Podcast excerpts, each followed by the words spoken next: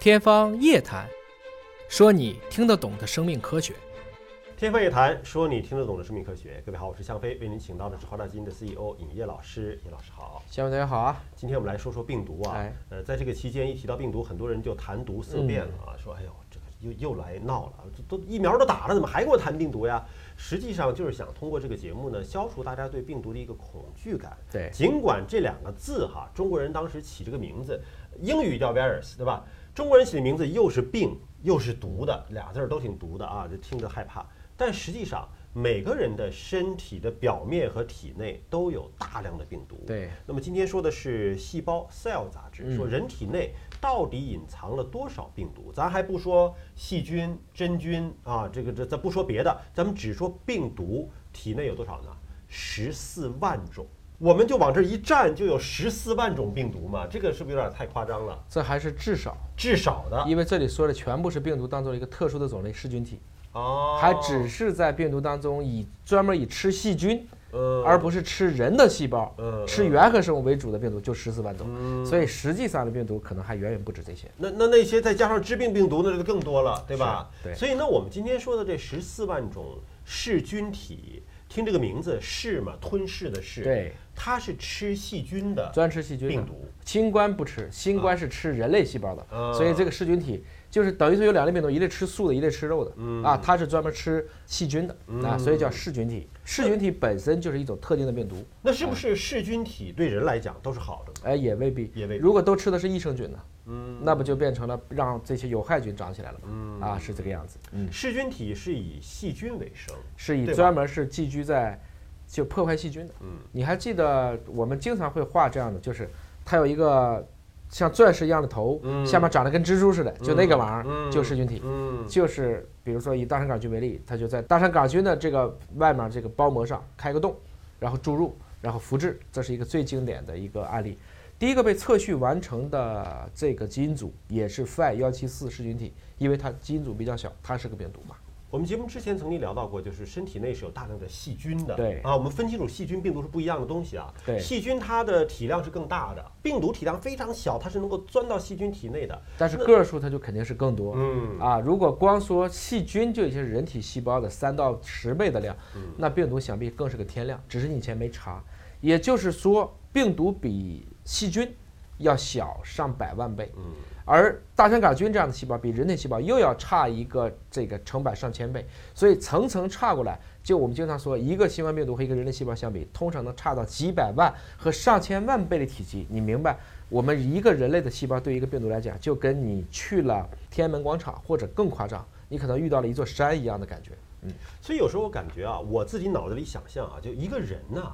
就好像是一个宇宙一样。整个宇宙，对吧其实整个地球，它也就是一个细胞一样，哦它就是这么回事。嗯就你真的是拍科幻片儿，真的可以这样拍的，就是这一个人自己不知道，嗯，但其实你看，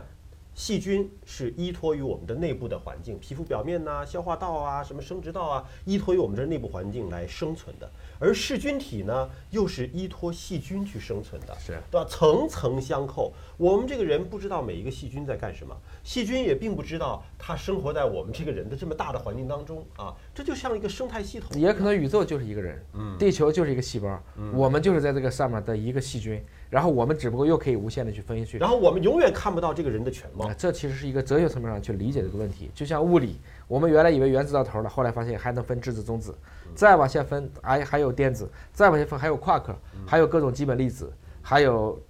其实到今天为止，我们还都不知道是不是物质可以无限再分下去啊。我们只是说，在目前的观测能力和工具下，我们可能认为某一些已经达到了基本粒子的一个基本的量。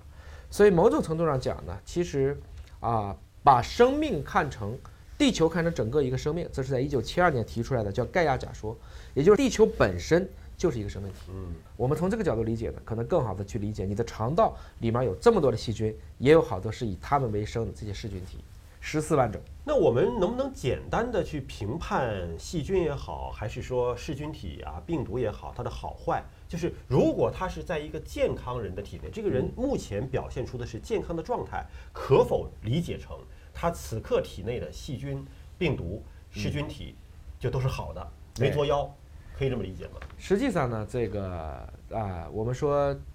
我们在过去测序能力有限的情况下，我们通常只能对有限的样本测序。今天呢，我们可以因为测序成本大幅度降低，我们原来可能只能测个十个 G、一百个 G，现在我们可以测十个 T、一百个 T。这种情况下，你会发现大量的噪音就变成信号了。嗯因为首先啊，前诺贝尔奖获得者叫呃 C.D. Brenner，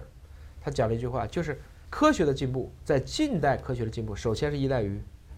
技术嘛，新的技术、新的工具，新的技术新的工具、新的技术，而不是来自于你的一些新的想法、新的理念。工具是第一位的，没有显微镜，你再聪明，你也不会想到微观世界是这个样子。所以，真正基于一两个人的天才的脑子才叫科学，这个科学已经过时了。现在的科学绝大部分是依靠工具，是依靠工具，我看到了，我算到了，我才可能去倒推。所以今天我们是第一次看到了，原来在我们的肠道菌群当中，当我专一的去评估这里有多少噬菌体的话，我发现它们有十四万种噬菌体，而这其中呢，他们也会去根据，因为噬菌体是严格要去寄生细菌或古菌的，古生菌，那么它是要在那个里才能被存活的，所以可以说你人肠道菌群的变化就会引起我噬菌体的一个变化，甚至我能看到，比如说这个人用抗生素不用抗生素，吃这个吃那个，噬菌体为什么会不一样？因为它们寄生的细菌不一样了。所以反过来讲呢，我们也知道现在有一种疗法叫噬菌体疗法，比如说被接待梭菌感染，一种是粪菌移植，嗯给你移植一些健康人的粪便，主要是要里面的这些益生菌菌。群的菌群调节，还有一种方式就是噬菌体治疗。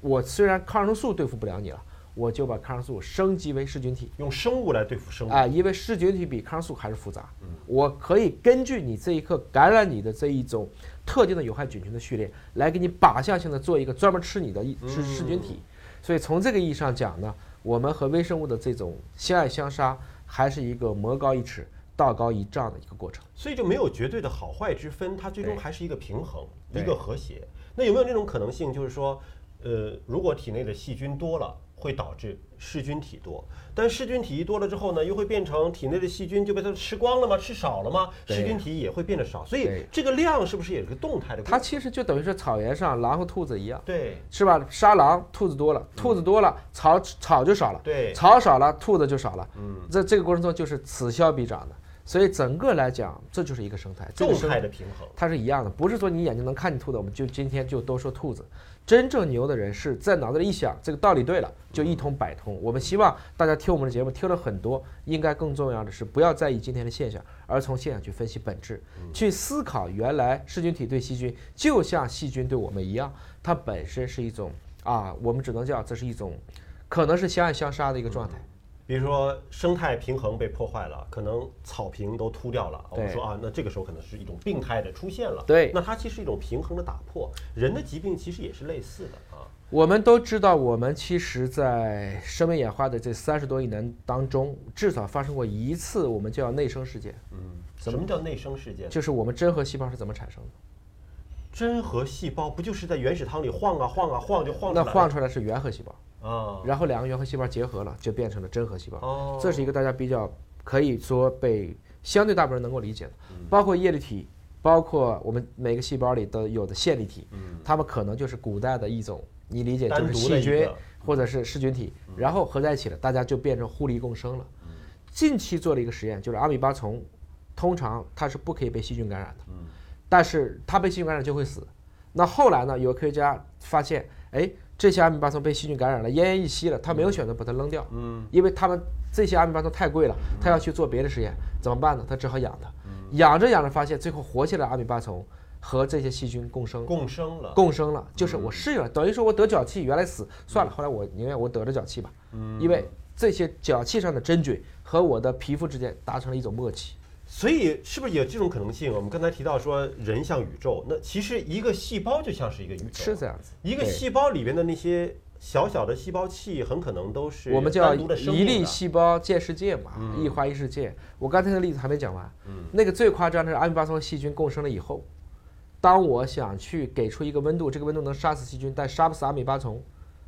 听懂了吗？嗯我把细菌杀了，阿米巴虫死了。嗯，就变成了你原来是害我的，后来变成了我不可分割的一部分。嗯这就是告诉我们，我们今天理解肠道菌群，你喜欢我们这个单菌拿出来没用的，一个菌是活不了的，它要一群菌才能存在。就像我们今天嗯在城市，向飞只有你一个人是活不了的，没人给你去洗衣服、做饭、这个送外卖，各种问题。所以其实你会发现，我们的生存能力很弱的。嗯我们所有的这些微生物，其实都是在这个层面上进行的物质、能量和信息的交流。微生物也像个社会一样，也是一种互利共生的一种状态。它就是一个非常经典的分布式计算，我们可以这么去考虑，是一个星球化的方式来运作的这样的一个物种。所以我们也希望大家更以一种平衡的心态去关注这些微生物，不要说在一听到细菌啊、病毒啊就闻之色变。其实这就是在我们身边，可以说虽然我们肉眼不可见，但是它随处都在的。没有细菌，没有病毒，我们可能早就不在了。好，感谢您关注今天节目，下期节目时间我们再会。